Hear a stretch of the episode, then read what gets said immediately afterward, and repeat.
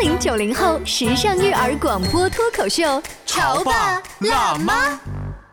本节目嘉宾观点不代表本台立场，特此声明。近日，杭州滨江区实行班级微信群公约，教师要保护学生隐私，不得公布成绩排名、优劣对比。一时间，网上炸开了锅，网友对考试排名究竟要不要公开展开了激烈的讨论。家长应该如何正确看待孩子的成绩排名？为什么初中生的妈妈看重排名，而小学生的爸爸则认为无所谓？家长如何在不知孩子排名的情况下补缺补差？为什么社会的刻意行为反而会加重孩子对学业的心理负担？欢迎收听八零九零后时尚育儿广播脱口秀《潮爸辣妈》。本期话题：考试成绩不排名是保护个人隐私，还是培养温室花朵？欢迎收听八零九零后时尚育儿广播脱口秀《潮爸辣妈》。大家好，我是灵儿。大家好，我是小欧。你知道，做学生就是要考试的。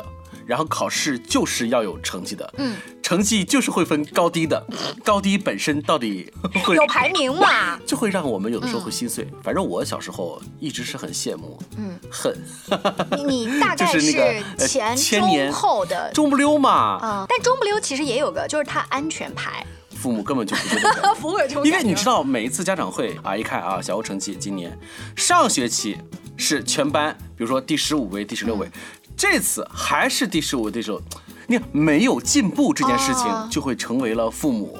呃，会对你发起的新一轮的攻击。你爸妈如果是现在再来养孙子的话呢，他就看不到这个名字了，因为现在不公布。对，前一段时间啊，网上有条消息引起了我们的注意，说这个杭州有一个区试行一种班级微信的公约，什么呢？就是教师要保护学生的隐私，不要公开成绩的排名，也不会进行优劣的对比。那么很多网友就很支持，说太好了，哎，这样的话会保护了很多孩子的幼小的心灵。嗯，但另外一方面说什么，考个试都不张榜公布，那怎么能激发孩子的这个进取心呢？那怎么才能够让孩子获得更多的竞争的那种体验呢？因此，到底要不要把考试成绩归位到隐私？成为了大家讨论的一个焦点。今天我们在直播间也来采访一位妈妈哈，她的孩子呢刚好是上初一。你要说小学生不公布就算了，他进步的空间还有很多的可能。学中带玩，玩中带学 啊。初中我觉得妈妈会更在意这个事儿。三年之后就考高中。来，小雪的妈妈欢迎你，大家好。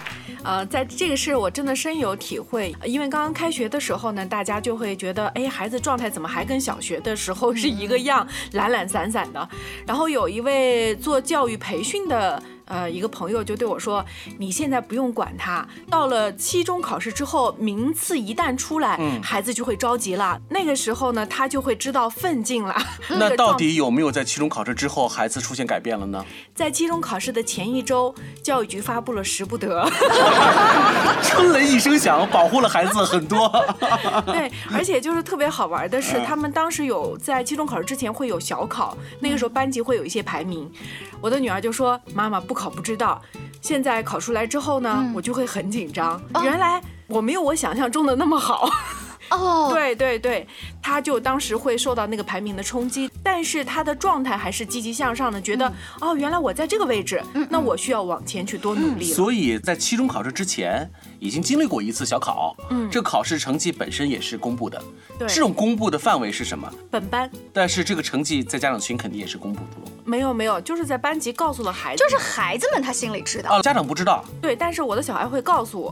啊，这也是有新的家长会问一下，比如说小雪啊，那你这次考多少分，多少名？然后他会问几个你熟知的，对吗？就是你想让女儿跟着有有对比的，或者说那你们班这次第一、第二是谁呀？他们考了多少分？是不是有这样的对话呀？会有会有会有家长说，既然老师你也不公布排名，然后我家的孩子你看慢慢到青春期了，他本身也不怎么跟我沟通，我是啥啥也不知道，也有这样。这样的家长，嗯，呃，但是他们可能会觉得，呃，既然很难沟通，也不要逼着他一定要告诉我他的排名。但是家长会在背后默默的关注，比如说他会去问老师，我的孩子最近有没有进步，呃，或者说他在学习上有没有新的动态动向，这个他是会和呃老师保持沟通的。我觉得这样的家长是挺负责任的。现在老师真的是不会告诉你任何排名和分数。所以期中考试考了之后，又有一个新的一个通知出炉，所以更加不会让你有知道排名的这个可能了。你要知道，这个时不得是在期中考试之前发布的。对啊，所有的家长都非常的惊慌，嗯，惊慌什么呢？就会担心，就是如果这个排名不出来，孩子就会觉得自鸣得意，觉得自己还可以，嗯，因为并不是每个孩子都像小雪刚才那样有一个自我反思的过程哈、对，应该是这样嘛。那在期中考试成绩出来之后，我也发现我的孩子有一个很大的变化。这个变化就是他可能因为不知道自己的排名在哪里，所以对自己的要求又回到了之前的状态。哦，所以考完就考完了。对所以孩子是知道成绩的，家长也知道成绩，但是就是不知道他所在的这个位置是什么。对，对对老师本身也很宽容，他没有呃去批评班上的哪些同学，说你们做的不够，你们现在相差的太多，然后你们离第一名相差多远，也没有任何苛责的话。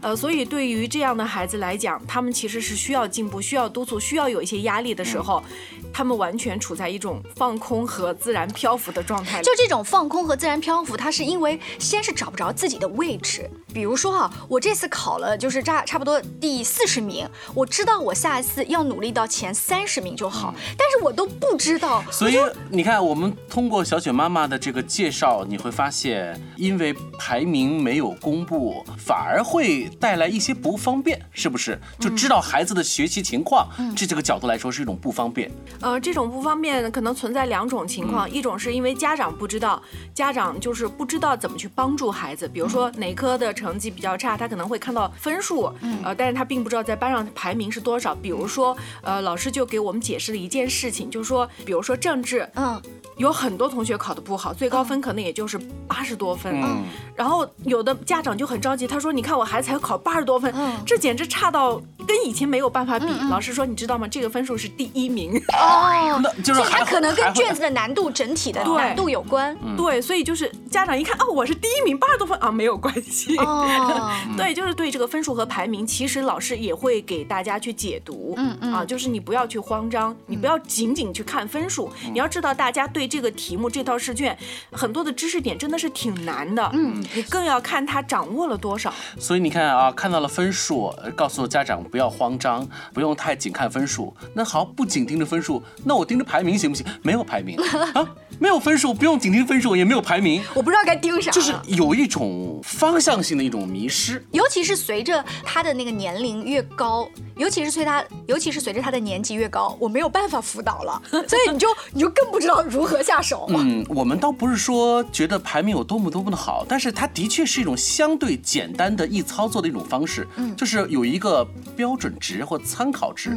就有一个刻度在那个地方。，是哎，小雪妈妈，像我们刚才说的，就好像是拼命想找回这种排名哈。那你们家长呢，都已经到了初中了，既然他不公布，你们会私下去跟老师请教吗，？你们怎么用对策呢？我们去问了老师，那比如说成绩特别好的家长，应该是可以知道孩子的排名。为什么比如说，呃，因为他的孩子可能会觉得，那我我需要知道，我一定要知道我考的好不好。我这次已经以之前班级的第一名或者说前几名作为榜样，哦那我想知道我这次通过我这段时间努力调整，我有没有达到一个效果？他会去问，那老师自然会告诉他你有没有超过他。嗯，这是给他一个正面的鼓励。说到这个排名啊，它有可能变成大家茶余饭后就是一个关系比较淡的情况下，就跟小朋友聊天的一个切入口。就是为什么这么说？我给大家放一段综艺节目，就是佟大为曾经扮演过虎妈猫爸。哎，在一场综艺节目当中呢，就有一个爸爸妈妈跟这个小儿子跟童老师一起有聊天儿。学习怎么样？怎么就差不多？跟童老师讲一下。跟童老师。中等啊。班里有多少人啊？六十多，六十，你能排多少啊？四十多个。四十多个，这不算中等啊。你怎怎么也得排三十四五、三十二三。刚考完试了吗？明天啊，明天考。明天考哦。啊，期中考。准备怎么样还没复习。还没复习，明天考试还没复习。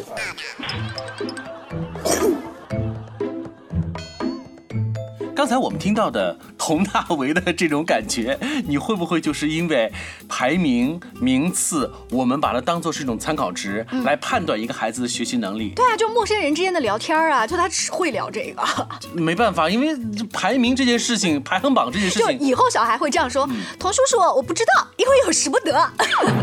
刚才呢，我们跟一个初一的孩子的妈妈聊了天啊，知道了在这个初中这个情况。那如果是那种小学的小屁孩儿，他们对于成绩这件事情、排名这件事情，到底关不关注呢？我们稍微休息一会儿，广告之后，欢迎你继续收听《潮爸辣妈》。你在收听的是《潮爸辣妈》，小欧零二，叫你变成更好的爸爸妈妈。”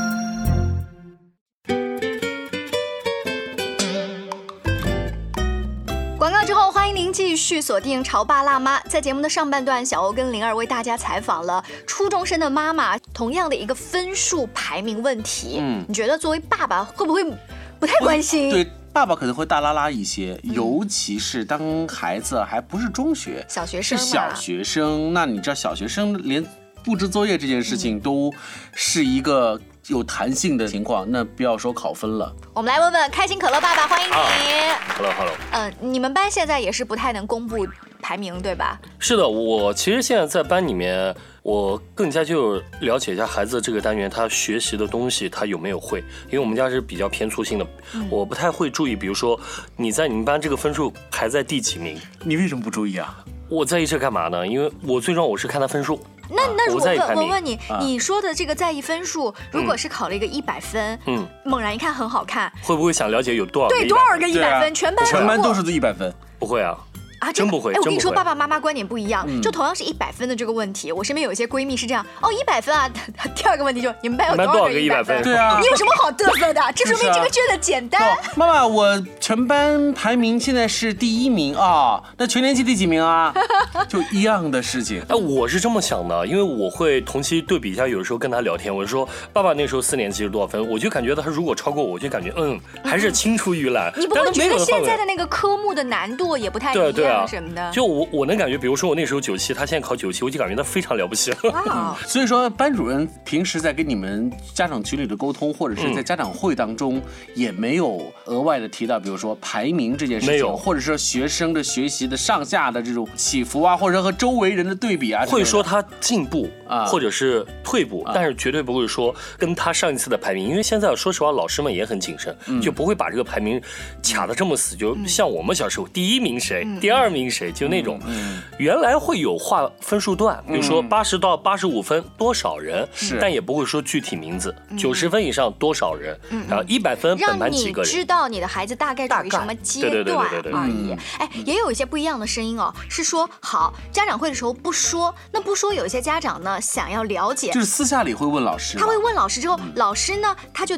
得给你这个家长去做回应，嗯。他的工作量会变得很大，嗯。其实就是让老师变得很累。那我我问你，就是你们班的那些妈妈们，会有追着老师问。啊？问对对对，我记得有一年，呃老师也是一个家长会就说了，如果你们想知道私下排名，可以，嗯。就是来问问我。其实我们那时候已经三年级了，我当时手机已经敲了很多次，老师问一下某某 我们家多少。后来我想了一下，我想到你这一点，我也想到我孩子，比如说，假如不好，你是不是给自己埋下一个炸弹？对。对吧？我就算了，然后后来我就嘚嘚嘚嘚又把它又把全部都省去了。哦但是据我所了解，有人也问，肯定有妈妈问有人。问，对对，就在班上整个名次啊，属于中等、中上还是上等哎那，你看啊，爸爸是一个对名次并不敏感的一个人，那孩子会不会因为这件事情就也不敏感，就很开哎，心？真的是这样。我有时候妈妈会回来问，嗯开心你考多少分啊？开心会说，哦，我九十八。妈开始产生第一轮的质疑，啊怀疑多少个一百分啊？你考九十八啊？比如说只有两个或三个，哦，那还不错。哦，那有没有问一下你旁边多少分？你后面多少分？你妈妈你好朋友多少分？嗯 就这种。这黑妈妈就是这么来的。哎，但我作为妈妈，我真的也是这样，我已经尽量不问说，哎，那你们班这次考一百六有多少人？就是这种让孩子一下腾反感的话，问他好朋友，对我会或者跟他问好朋友。差不多的。对，我啊。会问，那你那几个经常提的好朋友，他们这次考的跟你一样好吗？你看我问话是有技巧的，我就怕儿子讨厌我问这些问题，嗯。就以此大概知道跟他平时经常玩的几个小孩大概的水平线是什么样的。是，所以儿子可能会告诉你吗？呃？他他会告诉我，哎，我跟你说，我们班主任真的是很厉害，他会制造一个非常详细的表格，就是你本次排名、上次排名，然后做一个箭头上了，上还是上了，啊对了，天哪他要做一个这种对比方式。我我不建议这种。你不喜欢啊我不是不是喜欢，我不喜欢。但是专家老师他们会怎么样指导我们这些家长呢？就是到底在他们心目当中，这种排名不排名和隐私不隐私之间的关联度到底是怎么样呢？有请国家二级心理咨询师、国家一级人力资源管理师党珊珊老师，欢迎您。大家好，珊珊老师是怎么看这个学习成绩排名是否公布这件事儿？其实我觉得这个成绩公布与不公布并不重要。哦，对，就是像我们小时候成绩也是公开的，也没有说因此心理上受到多么大的打击但是。呃，但是我一想到了所谓的成绩排名，其实我心有时是拎着的，就是我想到了，尤其是高中，高中的高三最后一年三次模拟考试，三次模拟考试整个年级的确是张榜公布的。啊我记得我第一次考的特别差，那时候的压力是非常大，因为你看到你的名字一直是在那个中间偏下的这个位置。你心里头只是凉半截儿，直到到了第二次模拟考，腾蹭上来了，心头又乐开了花。所以对你是有帮助的呀。乐开花这件事情，难道是因为张榜公布而让我的第二次模拟考考好吗？这个我表示疑问。但是我现在能够分明记得，那个幽暗的那个时段，就是成绩特别差的那个时段。是这样的，小欧老师，咱们当我们把所有孩子的注意力，嗯。都放在成绩本身这个事儿上的时候，孩子会把成绩看得特别重，成绩会影响孩子的心理健康。但是当我们把整个世界打开的时候，让孩子看到窗外除了有分儿这一件事儿，还有春天，还有很多，你还有篮球，还有很多你的未来，还有梦想的时候，会发现。成绩本身的重要性，在孩子的生命中就会降低很多。所以你是支持就是那个试点他们不公布的？公布与公不公布真的不重要，就是我们社会舆论也好，千万不要把孩子心理健康跟成绩过多的挂钩。嗯，我们可以把孩子的心理健康这个概念再放广一点。呃，珊珊老师，我跟你讲，刚才这个新闻呐、在节目当中我们强调，它还不叫成绩，它叫成绩排名。是的为什么呢？我们身边有一个学霸，他其实，在他们班级那已经是前五名了，放到全年级那至少也是前二十名。可是他的妈妈说。你们这个分校在你们这个教育集团当中呢，大概也就第三类。所以呢，你的这个前二十名放到你们整个教育集团大中呢，大概也就前一百五十名，所以真就是又正的把它。跨到了另外一个排名里。对，真正的就是那个排名名次这件事情，嗯，这么多年来哈，甭管是怎么样的具体改革，人人心里头都有一杆秤，尤其是排名，真的把它纳入到隐私，的确好像让我们心平气和了很多。但是的确有很多人担忧说，这种小小的挫折都不能经历，未来，嗯，那是因为上班之后啊，嗯。他那个绩效考评或者是做销售怎么样 KPI 都吗？直接要上墙的。对啊，所以说啊，当我们这段时间一直在聊所谓的 KPI 的时候，其实我心里就乐就乐了，因为什么 KPI 那么红啊？我们从一年级开始就 KPI 了，好不好？我们从幼儿园开始写小红花的数量对呀、都在比啊，都在公开排名啊。我觉得我们可以啊把这个 KPI 要放大一点。嗯难道只有成绩是一个 KPI 吗？嗯，难道你孩子的，比如说体育不是 KPI 吗？现在体育是不是纳入 KPI？嗯嗯那包括我们的音体美，我们国家现在在做的事情就是嗯把整个视域打开，嗯，把教育的视野放大一点。包括我们孩子心中有没有民族，有没有国家，那能不能纳入 KPI 呀？嗯当一个孩子心目中只有成绩 KPI 的时候，成绩排名就特重要。哦但是当我们的孩子心目中有很多很多 KPI 的时候，我这个 KPI 不行，我那个 KPI 可以，嗯嗯，照样可以找到他 C 位出道的点。哎，所以珊珊老师的意思说，我们如果要公开排名，或者是把排名这件事情当做一回事的话，也不要仅仅是文化课。对，其实一个学期当中，整个年级可以公开各种类型的这种排名啊呃。这核心在于家长是不是 care 这个事儿。比如说我的孩子前一段时间啊，他们体育考试，他考的哦不是五十米、一百米或仰卧起坐这种，而是要肺活量。我的孩子回来之后很骄傲的告诉我说：“妈妈，你猜我的肺活量有多少？” 我内心的潜台词是：切，这有什么用？就是那作为家长，如果今天我不是跟老师这么聊，哎，不是说把这个也作为 KPI 的考核标准，我就会打击他。嗯，而且玲儿，你们想想看，所有的孩子他都适合学习吗？嗯，就所有的孩子他他的专长，他都是记忆力好，然后文化课好吗？嗯，然后社会只需要记忆力好、文化课好的孩子吗？难道不需要人际交往很好的孩子，将来用来做销售吗？嗯，所以我觉得，就是我们家长能不能就是看到自己孩子的哪个 KPI 最长，帮助孩子看到这个点，这才是孩子心理健康最重要的点。让每个孩子在各种不同的 KPI 当中找到自己最强的那一点。所以今天在节目当中提到那个新闻，也许还没有来到听节目的你，你的那个城市。但是呢，家长会说没有关系，老师不公布，我们自己私底下对比。你这不是给自己找罪受吗？对不对？就家长不要去盯着这个事情，就好像你知道员工之间会互相比工资。对，你说啊，单位不把那工资条公开了，这事儿就完了吗？实际上，公开与否，人人心里头都有一感。只是我们真的不要太把成绩排名和你的所谓的心理压力之间做那么明显的挂钩。对，这样的话实际上是某种心理暗示吧？我觉得是是相当于我们的社会舆论把孩子心理健康的影响因素挂到了成绩排名上。嗯，那我们再延伸多说一些，如果你的孩子他他自己特别在意，嗯，他自己很在意，说哎呀我这次是不是前三名？那其实家长要帮他松绑。松绑就不要只看这个排名。对，世界很大，我们把窗户一打开，让孩子看到一个完整的世界。我们完整的世界里面，除了分数，还有很多很多。当然，这样的学霸家长毕竟是少数，更多呢是孩子不 care，家长特别在意这件事情。对，当你特别在意的时候，孩子的心理健康指数肯定会下来。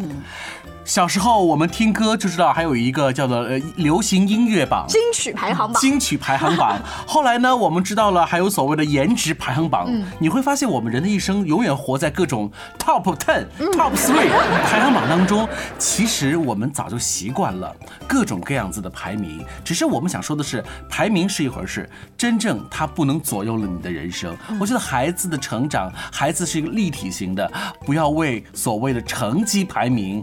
把他捆绑住了。好，我今晚回家就鼓励我儿子，肺活量大很好。谢谢珊珊老师，也谢谢我们其他的潮爸辣妈嘉宾，下期见，拜拜。